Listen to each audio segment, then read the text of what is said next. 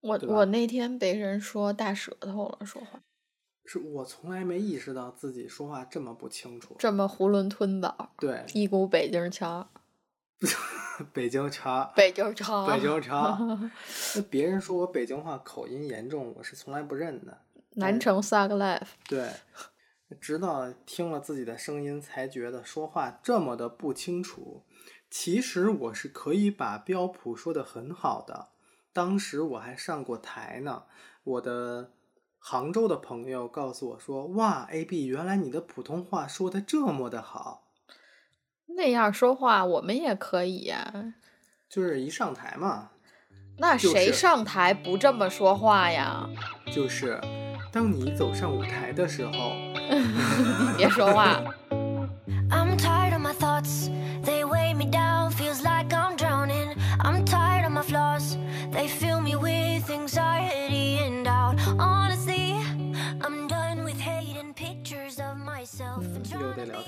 确实是因为刚才 A B 就说走上舞台嘛，其实最近就是看了一个综艺节目，叫做《乘风破浪的姐姐》。这个是这个是国旗下讲话的语调是吧？我以前就是在国际上讲话的姐姐，这个语调你以为好呢，特别难听，其实你管着吗？不是，就是让你讲话了，不是，就是 气急败坏了吧？就是怎么了？小时候我记着我们班就有一次被选上国际下讲话嘛，然后就上去了四个女生，这四个女生呢，平时都是我们班学习最好的那种，然后好看吗？好看好看，一定得说好看。嗯，对，然后他们四个就上去讲话，然后他们就那种，我不知道是不是偶像包袱，就是今天的国旗下讲话是那种。我好像从来没有在那种情况下那么说话过。但是但是你这乘风破浪的姐姐，那不是故意？学你吗？嗯你是没有见过我当年的风姿，哼，嗯嗯，好不到哪儿去，我估计。那不那会儿就是一个好看的小姐姐，现在也是。现在是个大姐姐，啊，小三十了，毕竟。不录了，我走了。其实，嗯，我没觉得自己是一个大姐姐了。身在老中不知老。对，就是我十八九的时候，确实觉得哇，三十岁离我好远啊，就是感觉时间过得飞快，但是你的心真的是不服老，真的是觉得自己还能浪，就觉得就十八，就是如果你非要说的话，我甚至觉得。就是我现在的生活状态远远比我十八九、二十出头的时候要好，就是三十岁是个更好的年纪，是吧？在我看来，目前是的，嗯就是因为因为比如说像《乘风破浪的姐姐》，嗯，就是她为什么选了“乘风破浪”这四个字？为什么呀？就我个人觉得，就是三十岁了，你才就是以上，你才就是有那种就是能够乘风破浪的气场和那个那股劲儿。是吧？对你二十的时候，你真的就只能做青春有你。是吧？对啊，青春有你，青春没我。，对，没你，真没你。嗯，我生下来就三十了。对对对对对，你生下来就是老头儿。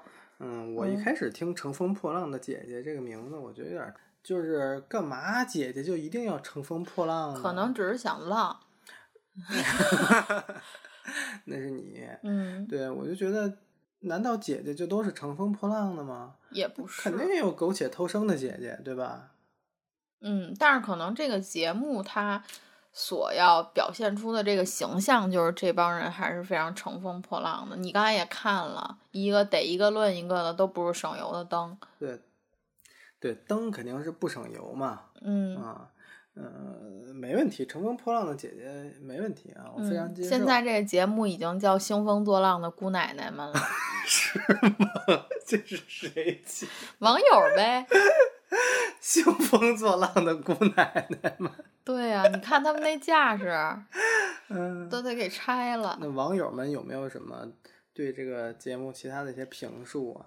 有，因为我不知道你知不知道，就是这种饭圈女孩儿，就比如说，如果就是你，就是嗯 A B 小姐妹，但是不是你这个嗯这个名字说出来有点奇怪，就是你的名字就是在我们这块就叫 B B 子，什么什么什么什么？等会儿啊 B B 子，我先问几个问题。嗯什么叫饭圈儿？饭圈儿就是饭嘛，饭就是饭，就是你，我是他的 fan，啊，粉丝。对粉丝，我是他的 fan，然后饭圈儿女孩儿就是我嗯是这个粉丝圈儿的女孩儿，哦就是我追追星、追 idol。拿别人举例吧，如果是、呃，如果是张雨绮，就是行琪琪子，琪琪子。对，就是它最后一个字的两个音叠起来然后万茜就是倩倩子，这倩倩子。对，这些就是称呼这些小姐姐们的名字。明白。嗯有没有什么奇怪的？比如说，我觉得现在都已经在我脑海中奇怪不过 B B 子了，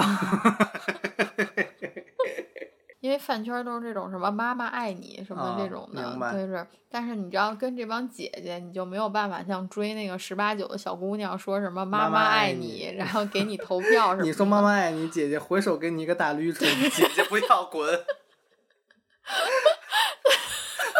对，然后都是妈妈爱你那种，那可能姐姐这儿可能就会是姐姐好飒，什么哦姐姐来了，什么都是这种了。然后就比如说姐姐特别 slay，然后啊姐姐特别就是有点儿那种带着一些尊 尊老爱尊敬，你知道吗？对，就是，给您跪下了，对对对。万万不敢僭越的那种对对对，就是带着一种就是特别卑微，在线卑微在线卑微，嗯，对。然后你看，就包括就是第一期解出来，他当时先放了一个短预告，就是说那个姐姐们可不不伺候，就是各种什么跟节目组说那个、你们配合我，不要让我配合你们，嗯啊，对，什么什么，能不能啊让我坐的舒服一点？对，让我坐的舒服一点。然后包括他们第一期海选的时候，就会说那个，因为第一期海选他们那个节目是没有彩排，然后嗯直接录。嗯，然后上台以后，就有的姐姐就比较 nice 的那种，就是说让唱就直接唱，然后有的姐姐就能看出来自己先先唱了一句，说嗯不行，什么这个耳机声音太大，然后嗯这个东西我要怎么样，那个东西我要怎么样，就要求特别特别多。明白。然后，但是啊，就在这个姐姐，比如在台上提这些要求的时候，嗯就在那个等待上场的那波姐姐们，嗯就会在那互相讨论。嗯她们完全没有就是那种就是小姑娘的羞涩，嗯然后说什么说呃那个哎呀这样提会不会不太好呀？什么嗯人家会不会觉得我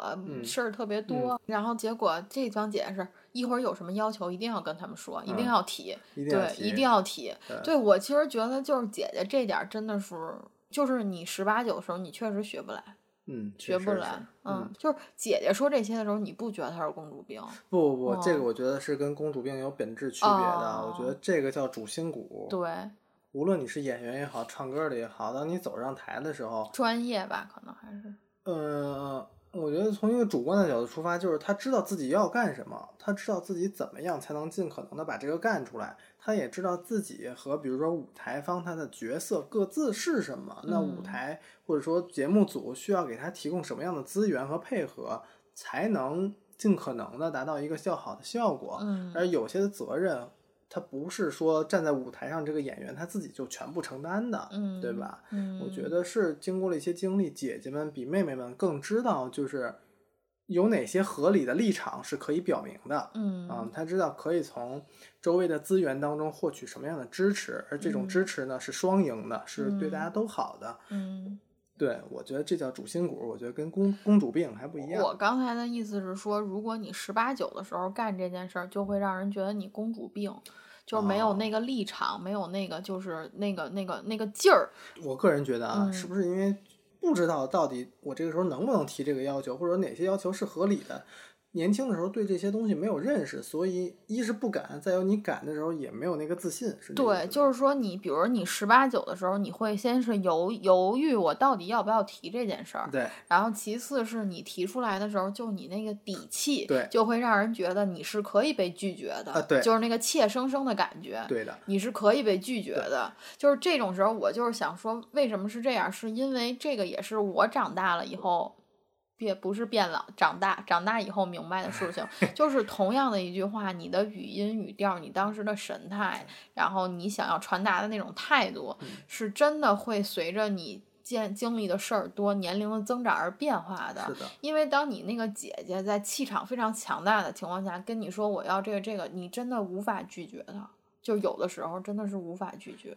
哪怕这个东西你真做不到，真的不得不跟她进行讨论或者拒绝的时候，你至少会把他的请求当一个人的请求，对啊，对，会会当成一个人，当成一件事儿来考虑。考虑。但是如果嗯是小姑娘的话，你就会更容易去 question 他，对，你是不是疯了？对，他是不是有问题？就是会考虑我是可以拒绝你这件事的，而且拒绝的这个信号是摇摆的非常大的。对，这嗯这个拒绝的信号是很大程度从对方提出这个声称时候的语音语调来。对，就是那种怯生生的感觉。就嗯比如说，你让我现在可能再回到我十八九那种怯生生，我可能也回回不去了。是吧？对，就是这么 bitch 了，已经嗯、我不是啊，我 super nice。是吧？嗯，是的，是的，super super nice。千年，你来就是评评理。有他在，我觉得我真是太 nice 了，就是一个小可爱。他我只学到了一点点皮毛，是吧？嗯，你离千年小姐姐还有一些距离，还有九百多年吧。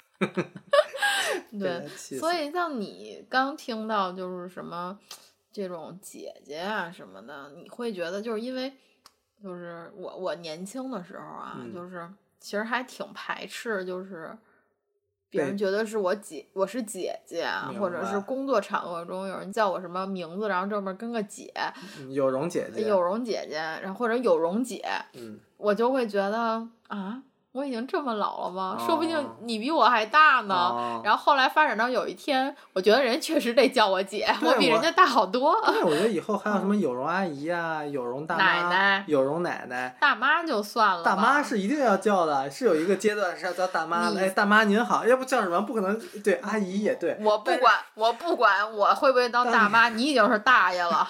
我我大爷没事儿。对对对，你觉得姐姐在你心目中是一个什么样的词？姐姐好啊，姐姐，姐姐好，我喜欢姐姐。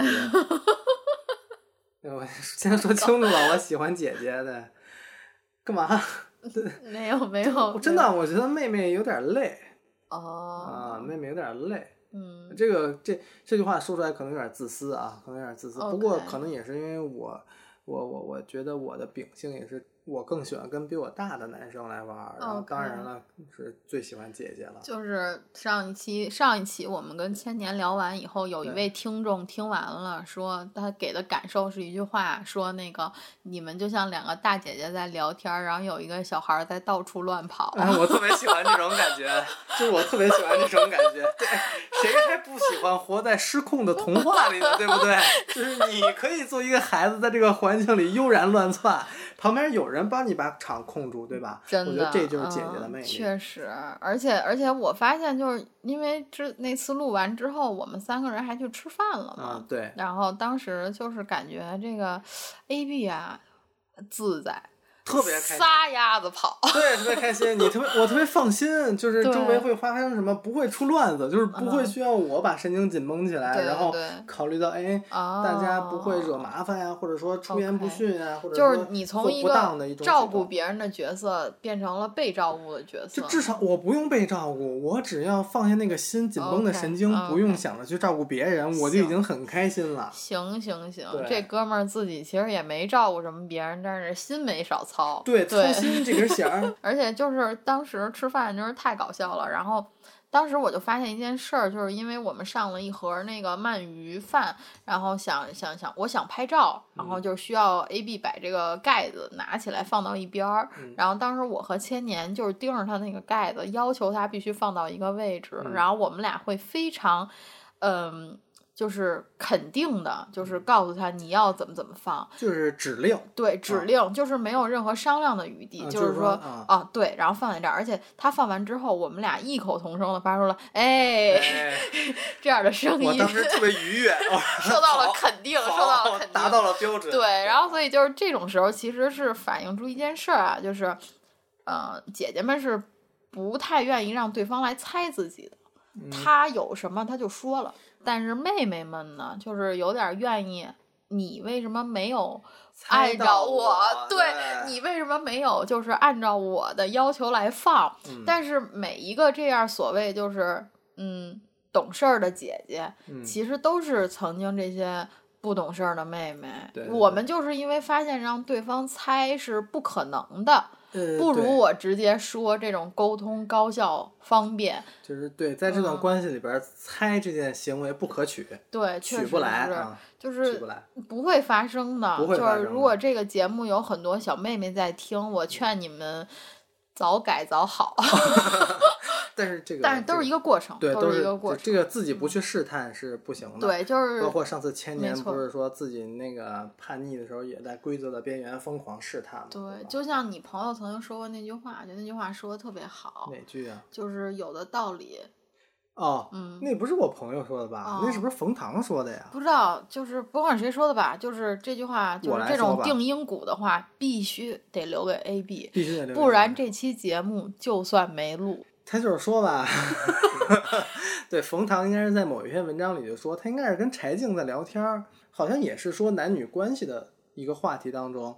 冯唐说，不管有的道理多么浅显易懂，不到机缘巧合，你就是不明白。那对，这都关于这个有的道理，无论多么浅显易懂，都是机缘巧合才能明白的这件事儿。我觉得以后我们也可以再找一个节目聊一聊，就是我觉得这是一期很好的题这，我觉得这个这我希个非常望如果。其他的播播客的播主听到我们在讨论这个话题，不要窃取了我们的 idea。嗯，然后就说回咱们这个兴呃，差点说成兴风作浪的姑奶奶这个，说回咱们这个乘风破浪的姐姐这件事儿，嗯就是我作为一个就是也是马上要到这个年龄段的女生啊，嗯，我个人感觉其实这个社会还是对女性越来越包容了，是吧？就是在女性独立这一方面，是吧？因为我在这个我不这个你这个言论真是我听到为数不多的积极的哦是吗这个女是吗女权主义发言哈，不是因为就是嗯女性视角的发言，对吧？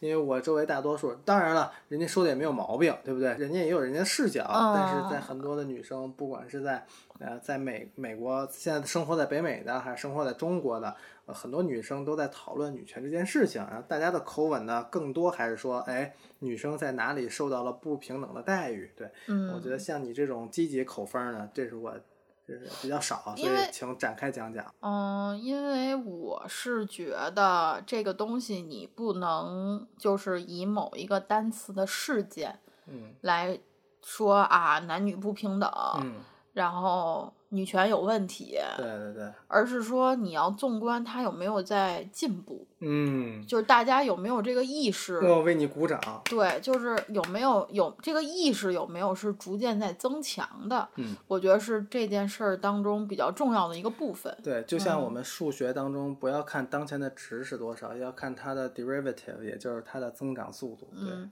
因为比如说举一个非常非常不恰当的例子啊，我嗯认为这件事儿的进步在于什么？在于比如说我每次在微博看到那些就被侵犯的女生，我真的非常愤怒，因为。就是有一句话，我不知道作为男生能不能理解，就是嗯，每一个女生就是单独夜晚走在大街上的那种害怕，或者是那种担心别人会加害于她的那种心理，可能是一个男生这辈子都无法体会到的。理解。嗯，因为我们自己的自身构造就会造成了这种心态上的缺失。理解，然后在这种情况下，我看到那些如果我设身处地的去想，甚至是想，如果这些可怕的事情发生在我身上，我真的会受不了，会崩溃。明白。所以在这种情况下，我会非常 emotional，非常非常的愤怒。但是我所谓的进步的点在于，在于就是在印度，比如说这种国家，男的觉得，比如说发生这种事儿是女性穿的不检点，嗯、或者是就是大半夜他为什么在大街上走？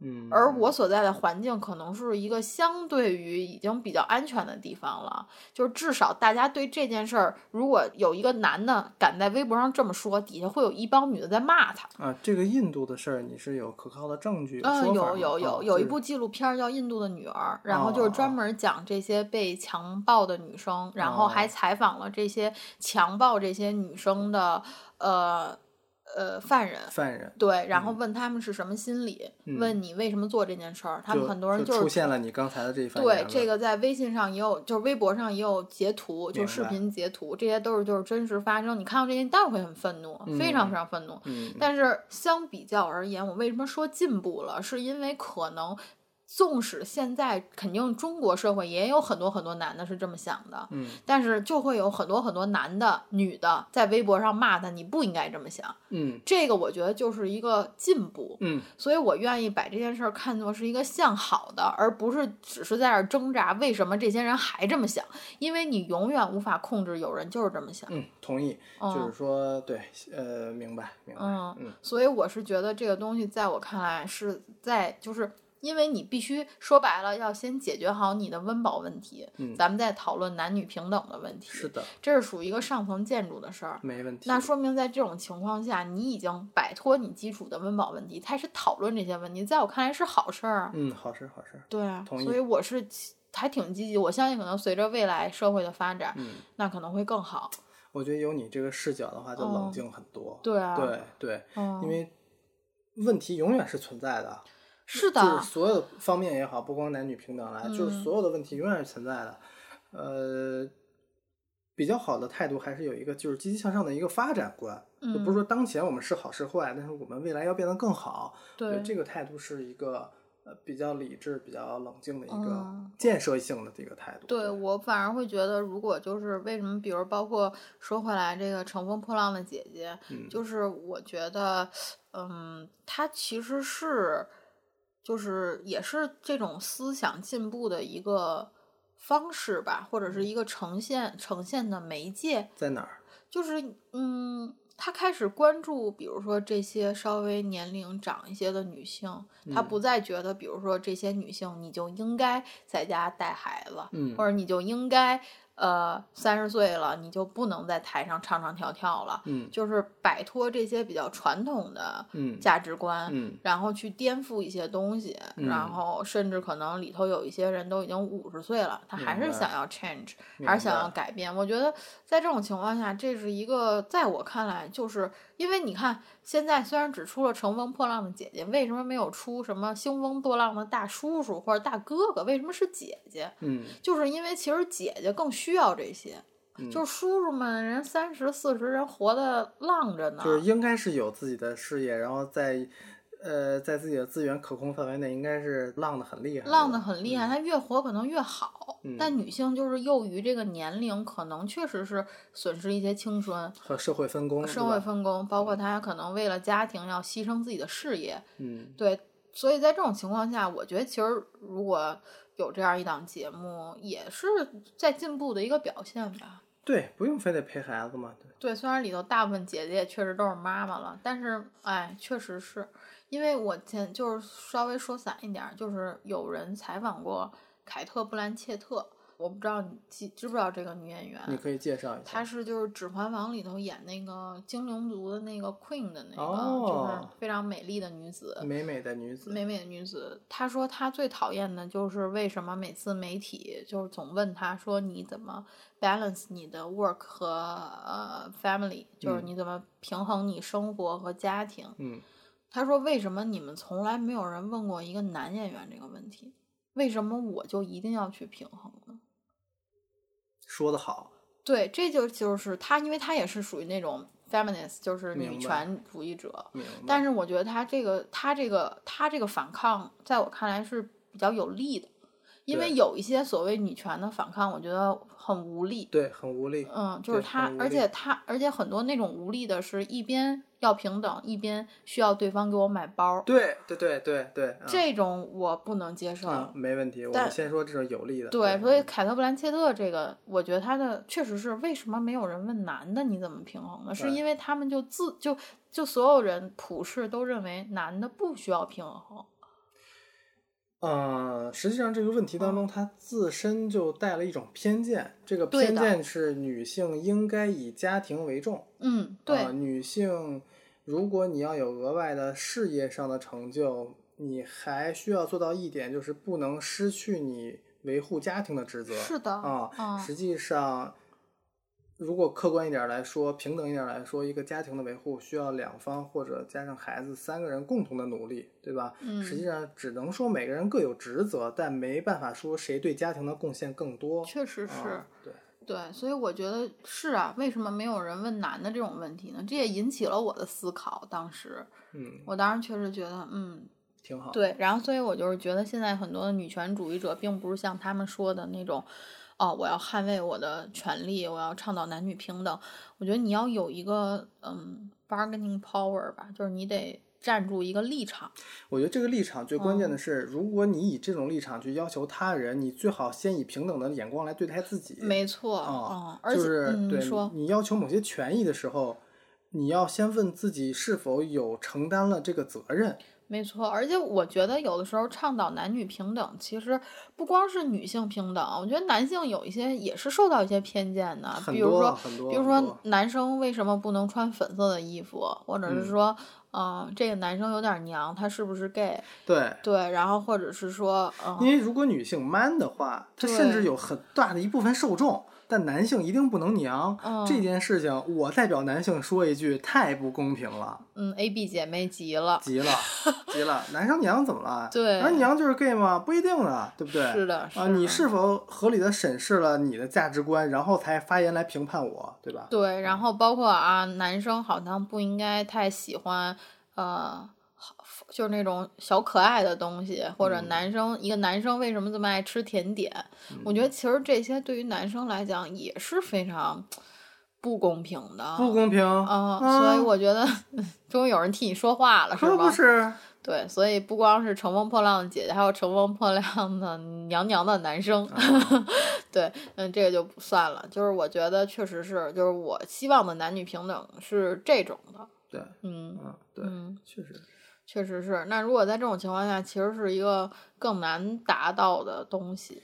嗯嗯，我觉得这个难达到还是，呃我觉得很多程度上是大家还没意识到这儿。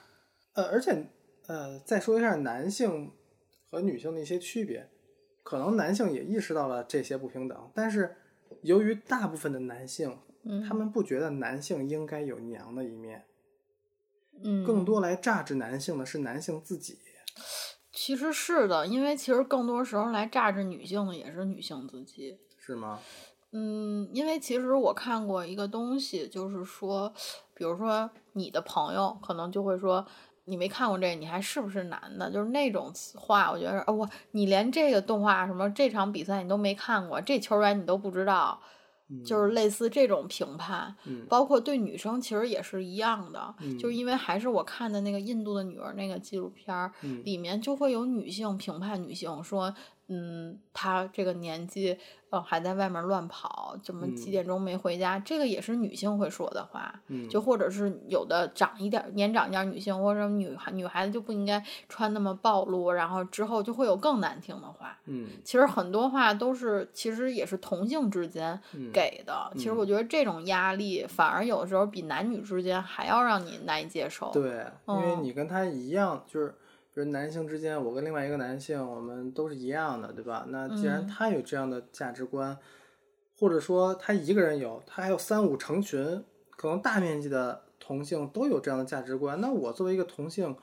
我很难立住自己本来是比较中立包容的价值观，然后不嗯去向他们进行妥协，对吧？因为你们要想要在一起玩，人家就会榨着你，对不对？不会跟你一起玩。其实还是会落到 peer pressure 这件事。嗯，就是你还是会介意别人怎么看你，所以小姐姐这个节目其实就是这帮姐姐就是有点那种我不管你怎么看我，终于你随便啊，真的跑了老远，跑老远。啊，就是我不在乎，嗯我不在乎，我就这样。尤其是我觉得那种四十五十的姐姐更不吝了，说到这一点啊，嗯就是我这边有一个观点是非常想跟你讨论，或者说嗯我觉得我说的对啊，嗯，啊，那叫什么讨论？呃，就是 想我只能讨论跟你同样的方向才叫讨论，没有没有，就是嗯嗯我有一个，就是说到这儿呢，我有一个观点想说给你听。嗯啊，我看网上对《乘风破浪的姐姐》这个 show 的一个评价，就是说三十岁的女生或者说更大的姐姐们更自我。嗯实际上，我觉得这个词有点偏见，或者说它不够客观。嗯我觉得更好的一个词儿是包容，因为这个点在于，他们为什么会显得自我？因为他们对他人是相对包容的，而一个人他会倾向于觉得他人跟自己的标准应该是一致的，就是在姐姐们眼中，就是你只要不去伤害他人，就是说每个人你愿意自嘲也好，你愿意端庄都行，所以他们才展现出自己更真实的样子，因为他们知道，作为一个成熟的人，也会包容自己的这个比较真实的这一部分。嗯，我明白你的意思了。然嗯后我稍微就是简短的替您补充一下，好嘞，就是说，其实是过到这个岁数的姐姐，就是我也就这样了，我也不会改了。我知道你也就这样，你也不会改了，所以嗯我们就可以愉快的在一起了。因为我不太在乎你怎么样，我觉得我高高兴兴的就行了。太好了。嗯嗯，就是，当然我这个呢，可能还是一个在愤怒当中的人的视角的言论。但是你你的这种呢，可能更像千年那种，已经就是，如果还有一件事儿是重要的，就是做嗯我自己，对，对就是别管别人，管好自己。管好自己，管好自对，。真的是管好自己，因为其实这样的话，挺挺就是你和对方都会活得容易一些。是吧？嗯，就是一种包容吧。如果是如果非要给好词包装一下，either 是包容，要么是包容，要么就是我我我不是特别关心，我不太关心你什么样儿。真的是，就是我啊不太愿意为别人的事儿操心了。嗯，嗯，自求多福。对，就我自己美美的过好我自己的。嗯嗯，然后其实再说回来，小姐姐们啊，我就觉得就是小姐们、小姐姐们，我觉得其实 对不起啊，小姐姐们，其实我觉得之所以能就是像我节目开头说的时候，我十八九的时候从来。没有想过自己三十岁是会是怎么样。如果非要想过，我当时的愿望就是觉得我要是一月能买一一万块钱的包，我就很高兴了。嗯就是就是特别肤浅的愿望，而且觉得三十岁了，哇，那得多老了，就是是不是都快得结婚生孩子了？嗯结果真的到这一天，我觉得，哇塞，我都这岁数了，不觉着。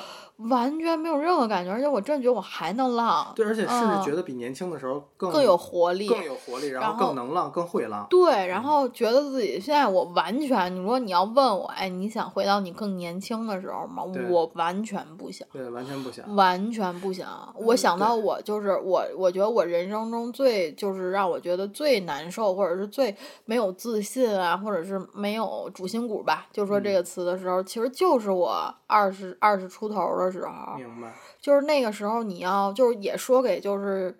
嗯，就是听我们节目的一些妹妹们吧，或者是弟弟也可以啊，咱们倡导平等嘛。嗯，就是我觉得没有一个任何年轻人是二十出头的时候过得好的，是吧？他每天都要挣扎于对错选择，嗯，呃，对未来的焦虑和对未来的憧憬，自己长什么样，环境长什么样，自己和环境又有什么关系？非常非常非常焦虑。我觉得我那，而且那种时候你会在想。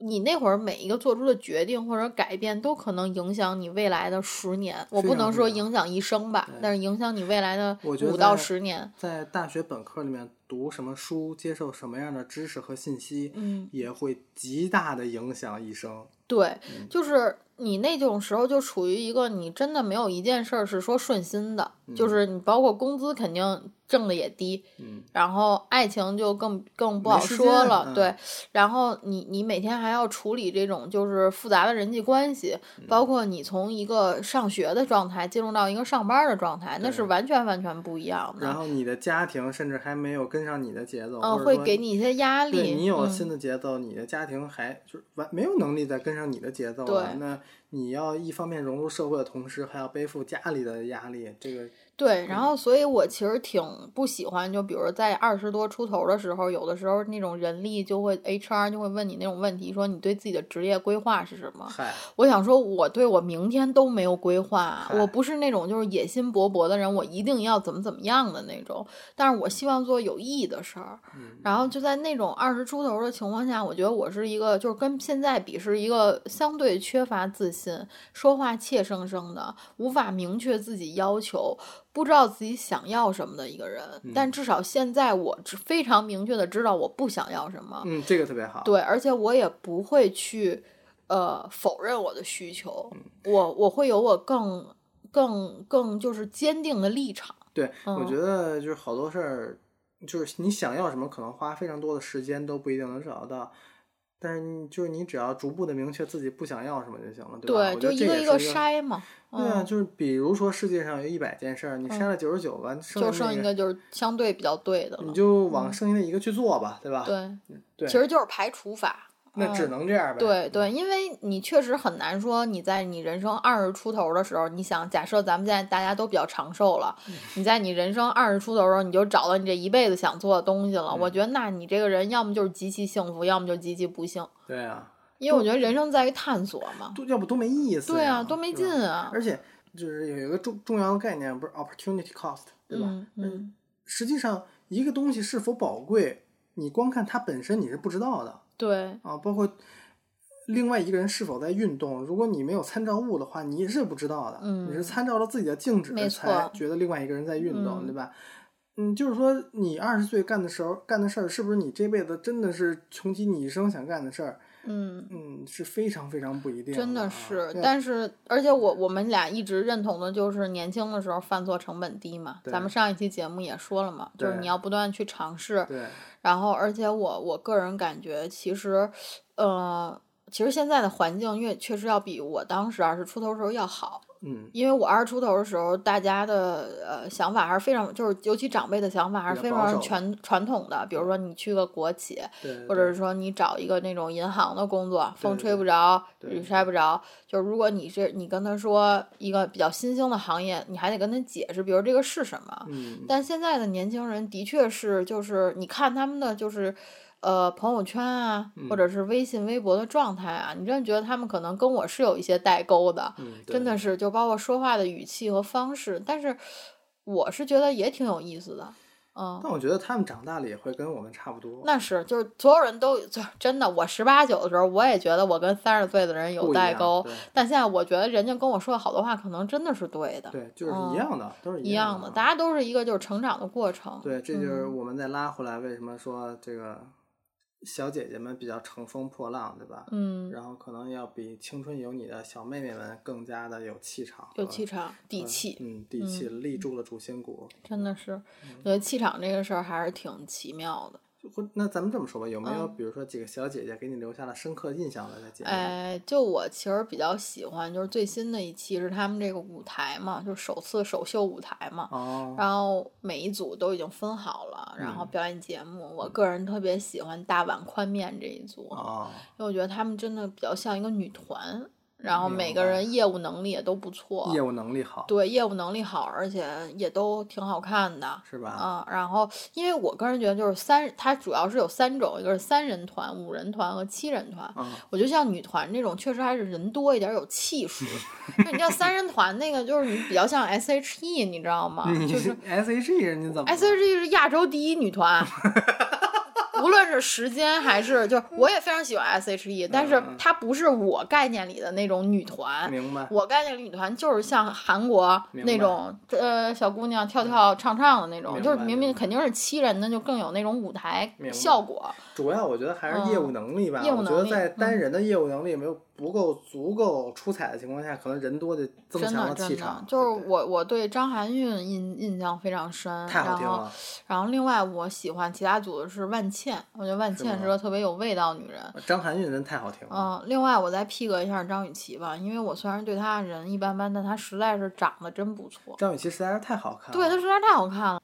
那说这节目里边给我印象比较深的，除了这个刚才说的是谁？就是那张含韵，对张含韵，太惊艳了，实在是太好听了。然后另外一个人让我觉得，呃，精彩超过期待的是这个沈梦辰。哦，对，我觉得沈梦辰的表现要远远好过他当主持人的表现。我觉得如果他在年轻的时候投入更多的精力来做一些做一些舞蹈，你这是捧杀吧？他他的主持我实在是不敢恭维，但是他你说做这个女团的这个表演，我真的觉得无论是从自信上面想展示那种欲望啊，是非常非常非常由由内而外的。但我有一次看嗯他节目，他说她那会儿高中每天下课以后就去玩跳舞机，哦，是吗？所以他可能就是喜欢。这个人还是得干喜欢的事儿。对，就我觉得沈主持真的不太不适合他了，他就是我希望他赶紧这个找到自己的方向，然后多跳舞。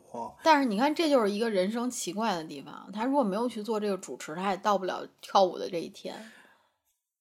对，我要那现在他发现了，我希望从今天 开始，对对好吧？对，就是从今天开始追梦，追梦。对对追梦，就是如果嗯你喜欢什么事儿，真的希望你花更多的精力来做这件事儿没错，对吧？嗯尤其他穿上那个粉色的衣服，对吧？里面是一个黑色裙子，外面是个粉衣服，然后化妆超好看的。然后他那个眼睛是是想展示自己的有那种 ambition，am 嗯 am ambition，对，嗯能看到确能实看到他是喜欢在做这件事。哦，很喜欢的，所以嗯而且我能记得住，就是他的一些表现呀、一些表情啊，就是我能记得住，就说明已经真的是而且他唱的那句确实是就是这首歌的副歌，明白就是最洗脑的那一句我。不知道是不是消呃修音了，但是嗯应该也不会唱的太差。如果太差的话，音是修不过来的。对，就还可以，就是因为别的组你也听了嘛，对吧？对对对嗯对，嗯对，然后其实就是因为我们这个节目也录了录了一段了，嗯嗯，然后感觉就是，我觉得刚才 A B 其实说的特别适合收束我们的节目，嗯就是如果你真的想成为一个乘风破浪的姐姐，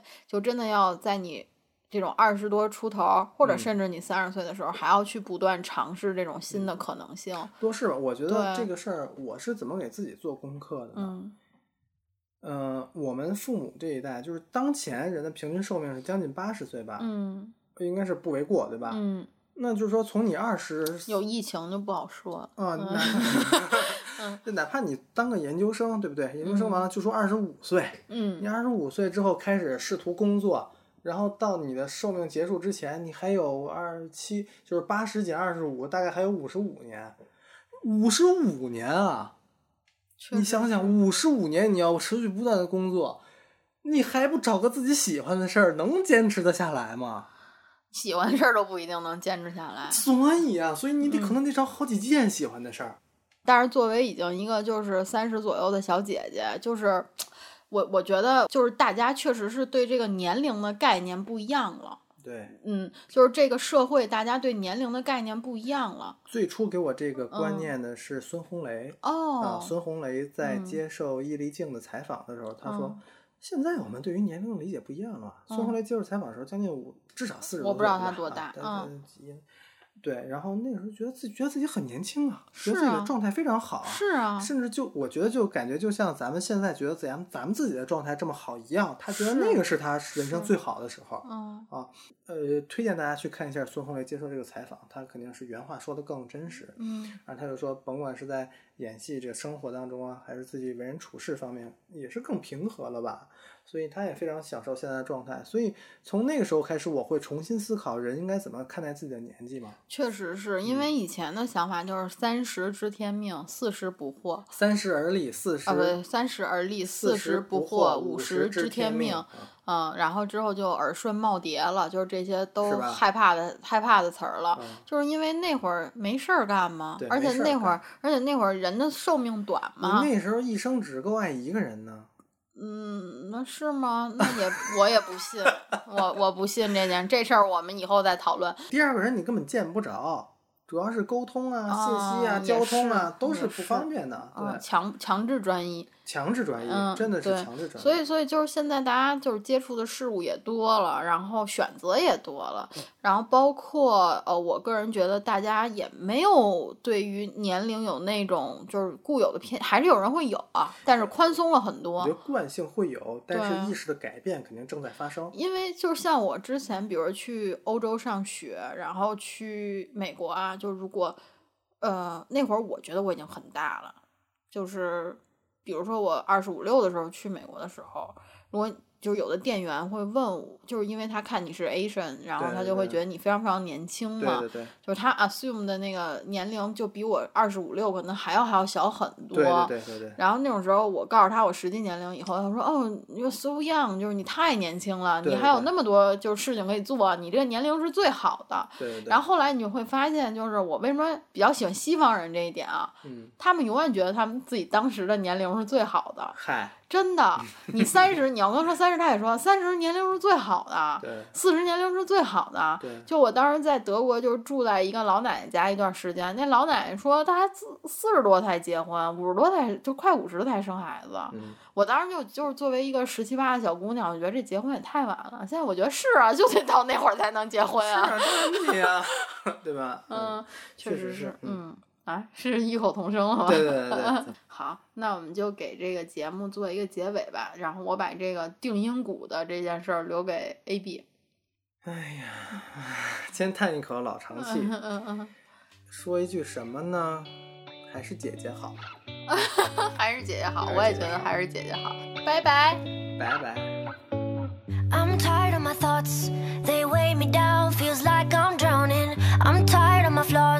They fill me with anxiety and doubt. Honestly, I'm done with hating pictures of myself and trying to be like everybody else.